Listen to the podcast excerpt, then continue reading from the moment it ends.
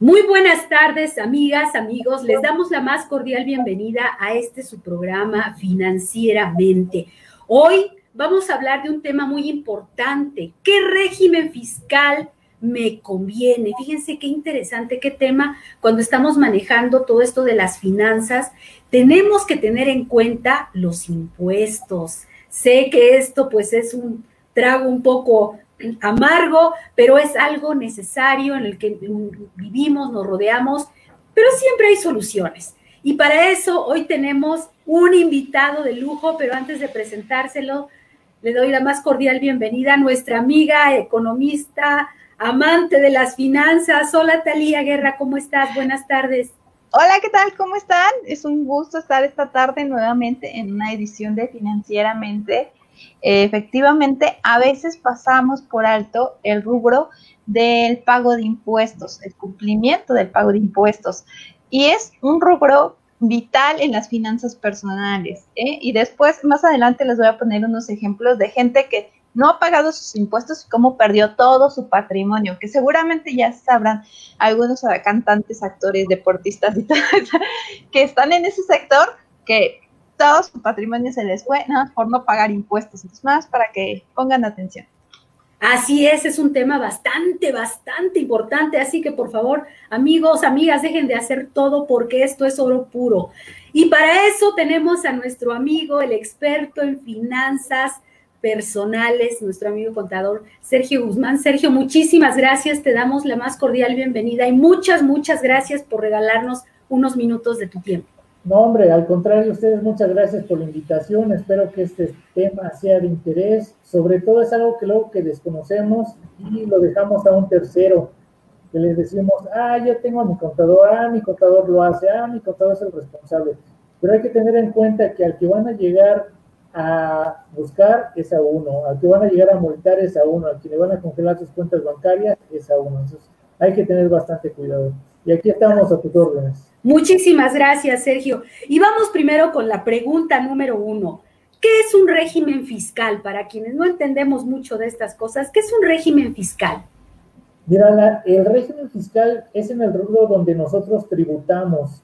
Eh, esta parte siempre se las pregunto cuando van a iniciar a hacer un proyecto como emprendedores, como empresa. digo, ¿a qué te vas a dedicar? ¿Qué vas a vender? ¿Qué servicios vas a prestar? ¿Con quién y cómo? Y desde ahí empezamos a, a, partir escalón por escalón. Y el régimen fiscal no otra cosa que es donde vamos a tributar, ya sea como persona física o como persona moral.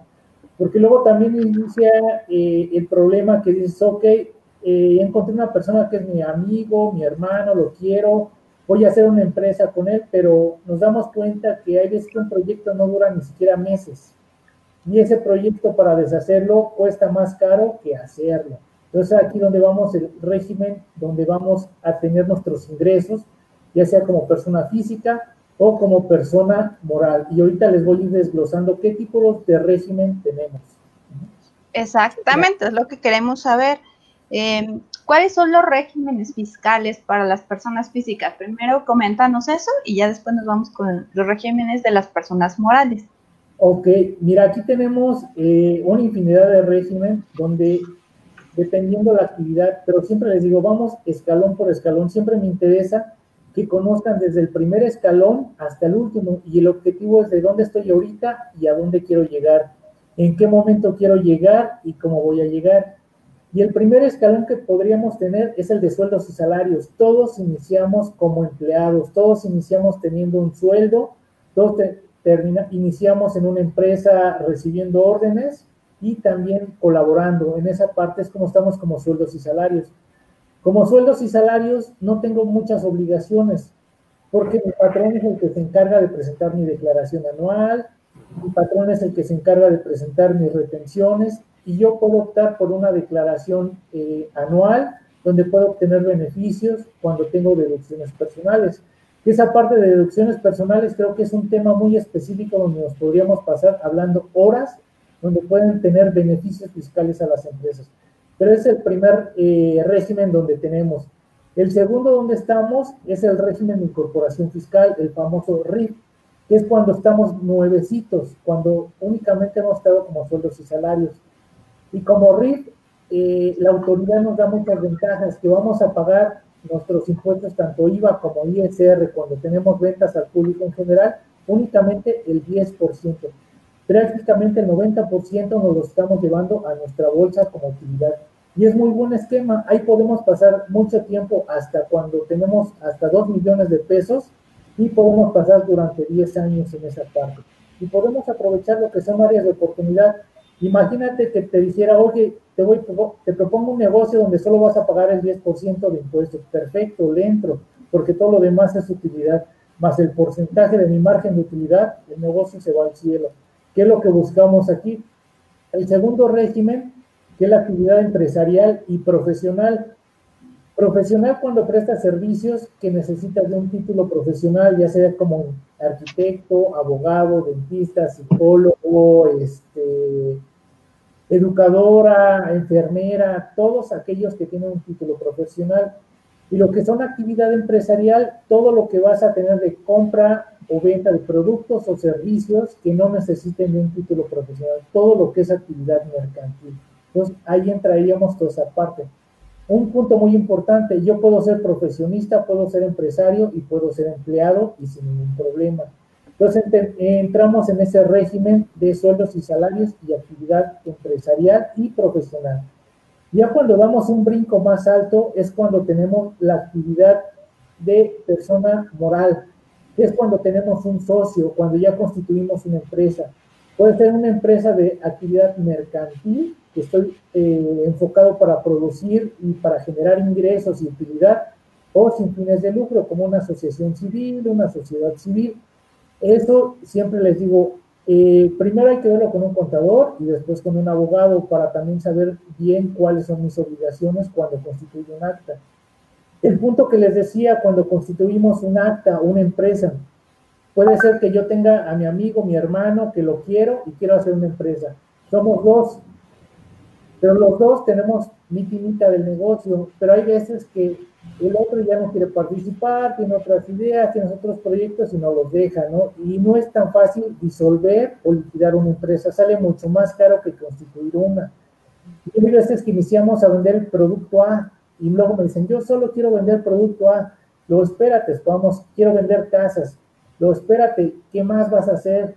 Luego no has pensado que te pueden pedir tazas de colores, te pueden pedir vasos, te pueden pedir diferentes texturas, diferentes tamaños, al rato vendes popotes, al rato vendes platos.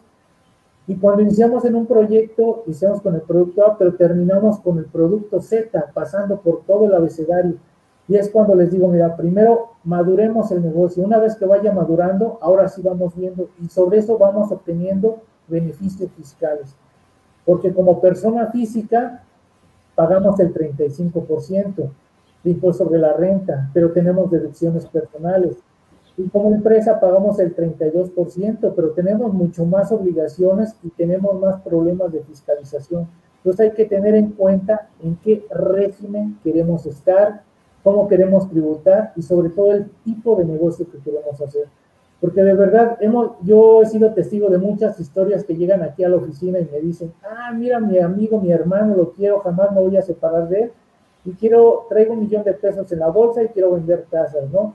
El proyecto no duró ni un mes y en, en el mes y medio ya se están peleando y esto sale más caro que un divorcio. Entonces hay que tener en cuenta qué quieren hacer, cómo lo quieren hacer y en qué momento. Entonces, esos son los diferentes tipos de régimen que tenemos. Qué interesante, qué interesante. Perdón, Talía, perdón. No, adelante, mira. Eh, ya que nos explicaste aquí, seguramente van a, van a estar surgiendo varias dudas respecto a esto, las dudas que vayan teniendo, ahí las comentando, pero de entrada, aquí hay, hay varios desgloses de los regímenes que nos dijiste, tanto persona física como persona moral pero ¿cómo saber a qué régimen yo pertenezco? Ese es muy buen punto también. ¿En qué régimen tributo? Muchos iniciamos como emprendedores. Haz de cuenta que yo estoy como sueldos y salarios y quiero emprender un negocio que te dijera, yo quiero vender por Mercado Libre, por plataformas digitales y también quiero invertir. Quiero invertir en plataformas que me prometieron que me van a dar rendimientos del 10, del 15, del 20%. Pero también tengo otro dinero guardado en el banco que me da intereses. Entonces, esa parte es donde tenemos que identificar. Si yo presto servicios por mi actividad profesional como contador público, son servicios profesionales. Si yo vendo productos por plataformas digitales, ya sea Mercado Libre, Amazon u otro tipo, es actividad empresarial. Si yo tengo sueldos y salarios, esa es otra actividad. Y, también que llegue otro amigo y me diga, vamos a hacer una empresa, yo también puedo ser socio y accionista. Y que el banco también me diga, mira, tienes bastante lana en el banco, te voy a dar intereses. Esos intereses también hay que declararlo. Siempre les digo, mira, tú puedes tener ingresos de diferente tipo, pero si no tienes un orden vas a terminar como una licuadora, todo lo echas y lo revuelves. Y el problema es a largo plazo, si no es a corto plazo, porque la autoridad todo lo sabe porque la autoridad sabe quién te deposita, cómo te deposita, cuánto te, deposita y sobre todo si te dan factura o pides factura. Y es aquí donde tienes que separar. Imaginemos una plataforma muy larga, un abanico de opciones, que yo sea empleado, que yo tenga ingresos por intereses, que yo tenga inversiones, que yo venda, venda en Mercado Libre o plataformas, eh, que yo sea contador, que yo sea eh, que rente locales, también. Pues imagínate, yo tengo seis regímenes y esos seis únicamente hay que tenerlos separados y únicamente controlarlos adecuadamente. No es otra cosa que control interno, nada más. Y si yo lo tengo bien identificado y bien controlado, de verdad no voy a tener problemas con la autoridad. Pero hemos tenido muchos casos que resulta que eh, la persona solo está como actividad de sueldos y salarios, pero vende el mercado libre, tiene inversiones, tiene intereses, y luego también anda haciendo préstamos por cualquier lado. ¿Y qué es lo que pasa? Eso se llama discrepancia fiscal. Y la autoridad todo lo sabe tarde o temprano te va a agarrar, tarde o temprano te va a pedir cuentas. Tarde o temprano te va a decir, ¿de dónde proviene ese dinero? Ese dinero ya lo declaraste.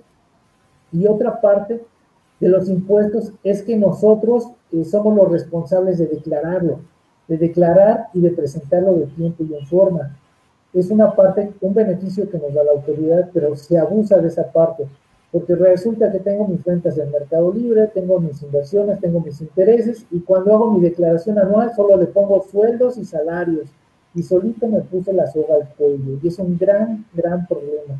Y esto no lo traemos de hace un año, esto lo traemos de hace cuatro, cinco, seis años. Y la autoridad, recordemos que nos puede eh, requerir de cinco años hacia atrás. Entonces, hay que tener cuidado y no es otra cosa de tener orden y control de nuestros ingresos, de nuestras finanzas, porque luego lo que más nos preocupa son los impuestos, que llegan y me dicen, ¿cuánto voy a pagar de impuestos? No, espérate, primero son las finanzas personales y el control adecuado, y una vez eso ya sabemos cómo vas a tributar, cuánto vas a pagar, en qué tiempo los vas a pagar. Porque los tiempos son diferentes también. Si yo estoy como régimen de incorporación fiscal, son declaraciones bimestrales y no hay una obligación de una declaración anual. Pero yo, si yo tengo actividad empresarial y profesional, tengo la obligación de presentar declaraciones mensuales, informativas de ISR, IVA y una declaración anual. Entonces, debo de tener bien identificado. Y luego me dicen, ¿qué régimen me conviene más? Eso depende también de qué actividad estás teniendo. Ahora sí que prácticamente es un traje a la medida de lo que se va haciendo. Y se puede aprovechar. Porque luego también me dice, dame una estrategia fiscal para pagar menos impuestos. Y creen que uno tiene una varita mágica, ¿no? Para pagar menos impuestos. Pero no es cierto, eso implica únicamente en el control y la información que nos den ustedes para que nosotros la podamos presentar en tiempo y en forma. Porque aquí es un voto de confianza, que ustedes nos den la información correcta y nosotros declaramos correctamente. Porque si no, eh, recordemos que también nosotros como contadores tenemos responsabilidad pero la autoridad es al, contribuyente, ya sea persona física o persona moral, al que le va a llegar a tocar la puerta. Te va a decir, pagaste mal, no pagaste a tiempo, me debes impuesto, actualización, recargos y multas. Te va a congelar las cuentas, te va a quitar tus bienes y hasta te va a privar de tu libertad. Por eso hay que tener mucho cuidado de esta parte de saber que tributo en tiempo y en forma y en el régimen adecuado. Exactamente. Qué barbaridad, cuánta información, es mucha. Y en este caso, Sergio, ¿cómo sabemos si, nosotros ya estamos en un régimen fiscal y nos damos cuenta que, es, que estamos mal, que no estamos en el correcto. ¿Hay manera de arreglarlo? Sí, hay una manera de arreglarlo, primero de manera espontánea, de autodeterminarse. La parte de pagar los impuestos es autodeterminarse, básicamente, tanto las declaraciones mensuales como las anuales. Aunque la autoridad se ha apoyado de la tecnología y ha metido muchos candados. Por eso es que nuestra declaración anual prácticamente sale precargada. Pero hay veces que la declaración anual omite muchas cosas, porque resulta que mi cuenta bancaria tengo muchos ingresos que no declaré. Entonces, esos no quedan reflejados en mi declaración anual. Y la manera correcta de corregirlo es primero acercarse a un experto. Hace como dos años el SAT mandaba un comercial que, que decía, ya no necesitas un contador porque lo puedes hacer tú. Y yo les hacía la broma, ya no necesitas uno, necesitas dos y con especialidad, porque de verdad te puedes meter en fuertes problemas que al final luego no te los va a resolver el contador, sino te los va a resolver el abogado fiscalista y ahí es otro precio y es otro nivel. la manera correcta de corregirlo es identificarlo, desde cuándo lo vengo haciendo. Si es de más de cinco años atrás, hay que ver qué ya prescribió, qué no prescribió, porque la autoridad me puede decir, ah, cinco años atrás me debes el impuesto, actualización, recargos y la multa. Y de cinco años atrás es una bolita de nieve y de verdad se vuelven impuestos impagables totalmente. Y más vale saber cuánto debes, cómo lo debes y en qué tiempo lo debiste de haber pagado. Y esa es la manera correcta de corregirlo, autodeterminarse, ir corrigiéndolo. Y que eso que encontramos en años atrás, presentarlo en los siguientes años de, de manera correcta, de forma oportuna también. Perfecto, Sergio.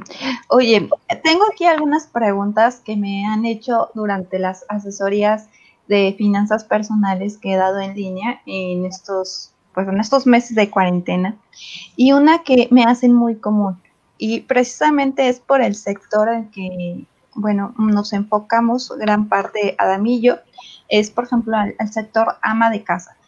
Eh, es decir, si yo soy ama de casa y quiero empezar a invertir porque por alguna razón me, ya me dio la cosquillita de empezar a ahorrar mi, a invertir mis ahorros y generar más dinero, ¿puedo empezar a hacerlo sin estar dada de alta ante el SAT? ¿O qué proceso eh, debo de seguir? Si tal vez la gente que nos está viendo está en esa situación, es ama de casa, pero quiere empezar a comprar CETES, pagarés, este, en Sofipos, que son las recomendaciones que hemos dado. ¿Qué procedimiento le, le recomiendas a estas personas? Mira, esa parte que mencionas es muy real y es un problema que traemos de muchos años, y no solo con amas de casa, ¿eh? también lo traemos con, con personas que son empleados, son colaboradores de empresas, que han hecho ahorros y que han iniciado a invertir en compra de CETES, en inversiones sobre todo en plataformas digitales, el famoso crowdfunding que tienen. Eh, ¿Y qué es lo que pasa? Que ellos están invirtiendo y están recibiendo rendimientos o intereses y resulta que esos rendimientos e intereses no están declarados, ni siquiera están amparados por un CFDI. Entonces, lo que hay que tener en cuenta es primero decir, ok, ¿qué quiero hacer? Quiero invertir en plataformas, en crowdfunding, quiero tener rendimientos desde lo básico de CETES. Entonces, tengo que darme de alta con un régimen. ¿Qué es lo que pasa con amas de casa o eh, sobre todo con amas de casa, que resulta que ni siquiera tienen una actividad económica en el SAT. Y, y, y, el SAT llega y te pregunta, oye, ¿por qué tienes tantos movimientos en tu cuenta bancaria si resulta que aquí mi empleado eres, no, no tienes un empleador? Entonces empezamos ahí a ponernos de orden. Y no es tan complicado, de verdad. Muchas veces creemos que irnos a dar de alta en el SAT es que nos vamos a poner eh, la soga en el cuello. Si lo llevamos en control adecuado, en tiempo y en forma, de verdad no nos vamos a meter en problemas. Nos damos de alta en el régimen que queremos estar, que queremos ser, y de verdad eh, hasta vamos a tener beneficios fiscales, vamos a estar transparentes, no vamos a poner en riesgo nuestro patrimonio ni nuestra inversión, y de verdad vamos a estar eh, declarando en tiempo y en forma. Y de verdad hay muchas cosas que no, no requieren mucha ciencia, no quieren tanta tramitología, que puede ser tan fácil como una firma electrónica del SAT y todo se hace desde el portal electrónico. ahorita es posible hacerlo pese a la pandemia, que se ha detenido mucho el aparato gubernamental. ¿Es posible darte de alta a partir de ya en línea o cuál es el método actual? Sí, de hecho ya se puede dar de alta. Ahorita ya está liberando citas. La primera recomendación es que generen su firma electrónica y con su firma electrónica ya lo pueden dar de alta tanto obligaciones y de bajo obligaciones en el portal bancario del SAT. ¿Y qué es lo que hace? Tú dices, ok, quiero vender productos por Mercado Libre, adelante, me doy como actividad empresarial, sin necesidad que me retengan tanto impuesto, sin necesidad que yo pague tanto impuesto. Yo quiero estar en crowdfunding también, yo tengo sobre intereses, también no tengo ningún problema, y en ese momento con mi firma electrónica puede ser que una sola única vez vaya al SAT y de ahí en fuera ya no tendría problemas de volver a asistir. Todo lo puedo hacer por la plataforma y sin ningún problema. Ok, entonces para ser inversionista sí tienes que estar dado de alta en el SAT, ¿correcto? Exacto. Tienes que estar dado de alta y con una obligación ya sea empresarial o como inversiones. Entonces, para una persona que apenas inicia, que quiere iniciar, pero que no tiene una actividad, que no trabaja, se, tiene que dar a fuerza. Antes, antes de invertir mis 100 pesos en el banco, tengo, o, donde yo los quiero invertir, tengo que darme de alta entonces. Sí, exacto. Tendría que darse de alta para tener una actividad económica y puede ser que esa actividad económica ni siquiera la presente porque únicamente se van a presentar en cierto régimen, se va a presentar la obligación, pero cuando tenga rendimientos, que es el caso de inversiones. Entonces, ok, yo tengo 100 mil pesos ahorrados, esos 100 mil pesos los voy a invertir y hasta el momento que los retire es cuando voy a tener esa inversión. Yo los puedo tener uno o dos años totalmente en la bolsa o en la plataforma donde yo las tenga, pero mientras no retorne ese ingreso a mi cuenta bancaria, no se va a tener que declarar, únicamente cuando se tengan rendimientos, ya sea utilidades, dividendos o la parte de intereses. Aquí una objeción muy este, constante que recibo es, si voy a, empezar a invertir 100 pesos, si voy a recibir 10 pesos de, rendimiento al mes, eh, tiene sentido darme de alta porque pues voy hasta pagar más en un contador y esta, esta cuestión, ¿tú qué le dirías a esas personas, Sergio?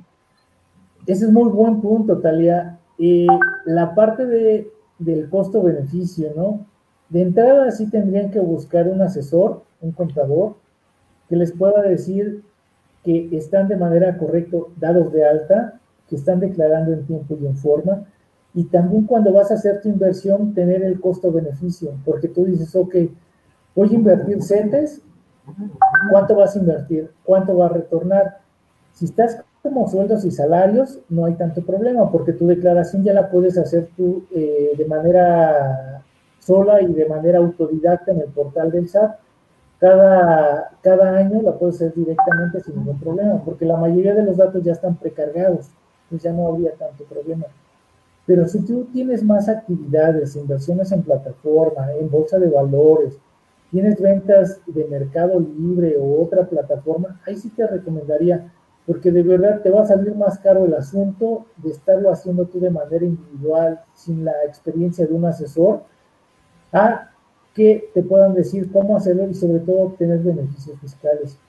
Un punto siempre que les digo eh, es que piensen de manera de pirámide, porque los impuestos es la punta del iceberg nada más, pero lo que está de fondo, abajo es lo que nos interesa. Yo siempre les digo a mis clientes, digo, mira, a ver, ¿dónde vas a invertir? ¿Cuánto vas a ganar? ¿Y cómo lo vas a ganar? De eso depende del pago de impuestos. Porque si está mentalizado al pago de impuestos, pago de impuestos, sienten que viven para pagar impuestos. Ya sea un peso les va a doler el alma hasta un millón de pesos. Yo tengo clientes que pagan un promedio de millón de pesos de impuestos, un millón de pesos de impuestos. Es una lanísima. Pero imagínate la base. Pero también ellos ya saben cuánto se llevaron a la bolsa. Ellos trabajan por porcentajes, ellos trabajan por utilidad y sin problema te dicen, ¿sabes qué? Paga el millón de pesos porque yo ya sé cuánto me estoy llevando a la bolsa. Pues yo no quiero tener problemas con el SAT ni la Comisión Nacional Bancaria de Valores para efectos de prevención de lavado de dinero ni con otra autoridad. Así que págalos porque yo ya sé que me estoy llevando a la bolsa tantos millones de pesos. Pero si no conoces tu margen de utilidad, no conoces tus costos, no conoces el tiempo de retorno de la inversión, no sabes qué beneficio te va a dar esa inversión, andas perdido y así pagues un peso de impuestos te va a doler hasta el alma. Y otra ventaja de que le puedes obtener es que si pagas eh, impuestos, puedes tener beneficios fiscales, la parte de deducciones personales. Si tienes un seguro de vida, si tienes gastos médicos mayores, si pagas colegiaturas, servicios dentales, oftalmológicos, puedes tener una devolución de IVA al final de tu ejercicio fiscal. Exacto, incluso un plan personal de retiro, que son herramientas que ya hemos tocado aquí, pueden ser deducibles eh, de gastos personales. Ahora, em, ya que estamos aquí, me gustaría que nos pudieras platicar algunos errores comunes en los que caen las personas cuando empiezan en esta parte eh, de, querer declarar por su cuenta o quererse darse de alta por su cuenta sin la asesoría de un profesional. El primer gran error que tenemos cuando somos emprendedores es que no, no nos damos cuenta que tenemos discrepancia fiscal, el famoso mal silencioso de todos. ¿Y qué es lo que pasa con tu cuenta bancaria? Tienes depósitos, salidas, depósitos, salidas, y durante todo el año multiplícalo y es una millonada. Y resulta que al SAT tú solo le dices, ¿sabes qué? Me pagaron 10 mil pesos mensuales en mi empresa y ya, y sobre eso se declara. Y ese es el gran problema. Entonces, cuando tú quieres iniciar un proyecto, un negocio como emprendedor, como inversionista, única, eh, la recomendación es empezarlo a hacer en Excel. En un Excel aguanta todo. ¿Cuánto voy a invertir? ¿Cuánto voy a ganar? ¿Me conviene? tengo costo-beneficio a corto, mediano, largo plazo. Pueden ser inversiones riesgosas, moderadas o muy conservadoras. Y esa sería la recomendación, que primero lo aterricemos en un Excel y ponderemos costo-beneficio y también para buscar un experto. Porque aquí también hay que tener en cuenta, en el momento que tú manejas inversiones, en el momento que tú manejas más negocios, no necesitas a veces un contador, Necesitas un contador fiscalista y también necesitas un abogado experto en prevención de lavado de dinero. Porque resulta que vendes en Mercado Libre y te cae una millonada en efectivo, el SAT te va a decir, ese dinero es lícito, es ilícito, eh, está declarado, de dónde proviene, por qué te lo pagaron. Entonces, muchas eh, preguntas del SAT y de verdad no vas a tener la respuesta. Exactamente, pero fuera de, de, Ah, ya se me trabé. Bueno, para enfatizar y que no se vayan a, quedar con la idea de que mm, e invertir es complicado, tampoco es tanto siempre y cuando tengan la, de la mano asesores como, como Sergio, que es contador, y que les pueda orientar de cómo empezar a, a, declarar de manera anual, mensual y, y, todo esto, ¿no? Yo no les pude presentar inicialmente, pero Sergio me lleva a mí mi contabilidad y, me ha quitado un gran peso de encima desde la facturación hasta las declaraciones y tiene la, el tacto de explicarte detenidamente todo para que no te quedes con la duda, porque como bien lo dice él, es tu responsabilidad al final y al cabo. Él puede ser el contador, pero a quien van a embargar el SAT es a ti. Entonces, si tú no estás enterado de lo que está, eh, de lo que estás declarando, lo que estás pagando impuestos, pues no tiene mucho sentido, ¿no? Entonces, se nos está acabando el tiempo, Adami. Efectivamente, el tiempo se nos acaba y también esto que estás diciendo, yo sé que a veces pensamos, pero es que el contador me puede resultar muy caro, pero yo les quiero decir que más caro nos sale un susto que después llega la documentación que no entendemos absolutamente nada y entonces andamos buscando quien nos solucione y, y esto nos puede traer un terrible dolor de cabeza. Así que zapatero a tu zapato, tú, amigo empresario, dedícate a la venta, enfócate en la publicidad, en la promoción y dejemos que los angelitos contadores nos resuelvan todos esos problemas. Sí, efectivamente. Exactamente. saberlo y no necesitarlo que necesitarlo y no conocerlo, porque de verdad que nos sale muy, muy caro. Hoy en día la autoridad ya lo tiene bien controlado y fiscalizado por toda la parte electrónica de tu banco Todas las cuentas bancarias son fiscalizadas. Todas las cuentas eh, saben quién lo depositó, cómo lo depositó y también tus gastos, cómo lo realizaste. Por eso hay que tener cuidado bien de todos nuestros movimientos, cómo los estamos realizando y a quién los estamos realizando. Exactamente. Bueno, Sergio, yo sé que tú tienes siempre muchos proyectos en puerta, en especial en línea, andas muy este, activo en las redes, en haciendo eventos en línea. Entonces, no sé si nos quieras anunciar algún evento que tengas en puerta donde quieras invitar a nuestra comunidad de financieramente para que asistan. Claro que sí. De hecho, este, yo participo en la Cámara de Comercio, Servicios y Turismo de la Ciudad de México, donde los invitamos a que se, eh, se integren, y no solo la Cámara, sino a todos los gremios empresariales, donde lo que buscamos es darles información a los emprendedores, de decirles el tiempo y forma de sus obligaciones de presentarlos y sobre todo de evitarse problemas. Lo que buscamos es una cultura de la prevención para los emprendedores, porque sabemos que los emprendedores son los más vulnerables, los que no tienen tanta información, los que no tienen tanta asesoría. Entonces los invitamos a que nos puedan seguir en redes sociales, en Cámara de Comercio o grupos especializados de Cámara de Comercio, donde vamos teniendo una gama de cursos, capacitación, pláticas de todo tipo. Puedes aprender desde parte del hogar hasta de finanzas personales, algo muy especializado como peritajes, entonces, lo que buscamos es una cultura de la prevención y nos busquen en redes sociales como grupos especializados. Muchísimas gracias.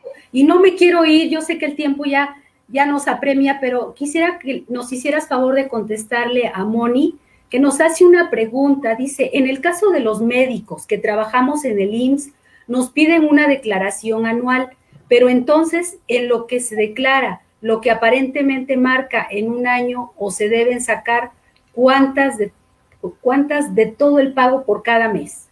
Ah, ok. Mira, el, todos los que trabajan en gobierno tienen dos obligaciones y dependiendo del monto. Tienes la declaración anual de ISR, que es eh, cuánto percibiste durante todo el año que la presentas en el mes de abril, y también ellos tienen la obligación de la declaración patrimonial que la presentan en el mes de mayo es ahí donde su declaración es acumulada. Ellos tienen la obligación de presentar esa declaración y es donde pueden obtener también beneficios fiscales.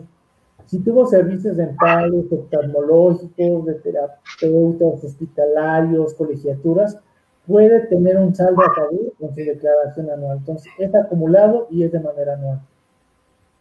Exactamente, uno de los beneficios que podemos tener. Ya que estamos pagando impuestos, empezar a deducir impuestos que nos regresen parte de lo que ya pagamos el año anterior. Exactamente.